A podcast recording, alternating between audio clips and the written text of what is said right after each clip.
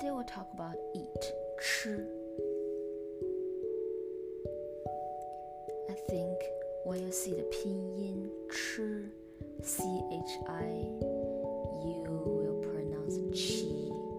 That's not your fault. You know the pinyin system is not friendly for English speakers. So can you just trust your ears, trust your listening? Just listen to the native speakers.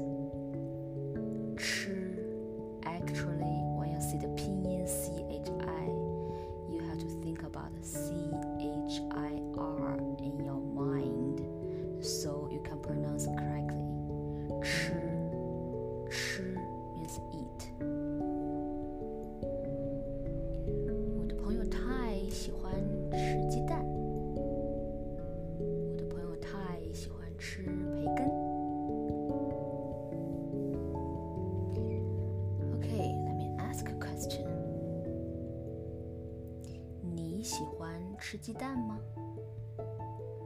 你喜欢吃鸡蛋吗？喜欢？不喜欢？你喜欢吃培根吗？喜欢？不喜欢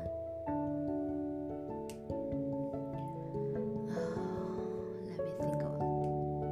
我不喜欢吃鸡蛋，不喜欢，不喜欢吃鸡蛋。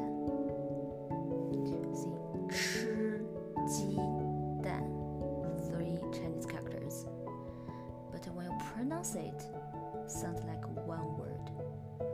吃鸡蛋，吃鸡蛋，吃鸡蛋，吃鸡蛋。吃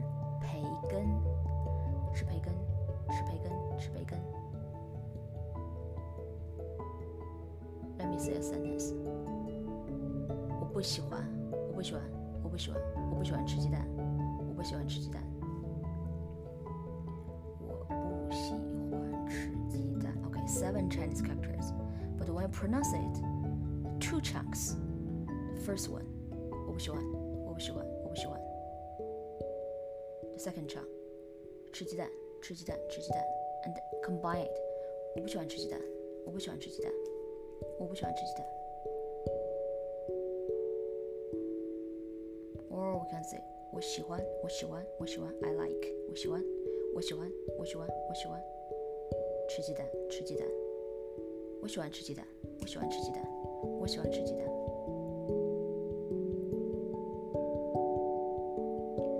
Okay, one more example.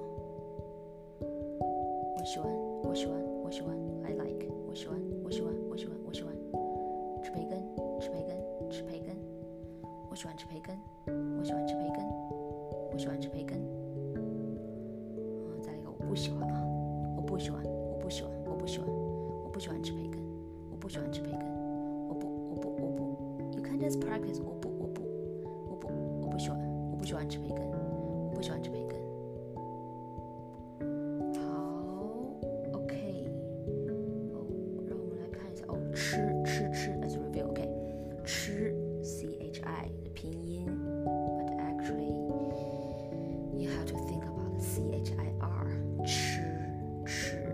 ，actually same things S H I. You cannot say she because think about R 是是，我是 Rita，欢迎来到 Texas Mandarin，我是 Rita。支持还有一个知，OK，Z H I，看它是 G，OK，知 Z H I R，make up R in your mind，知知道，know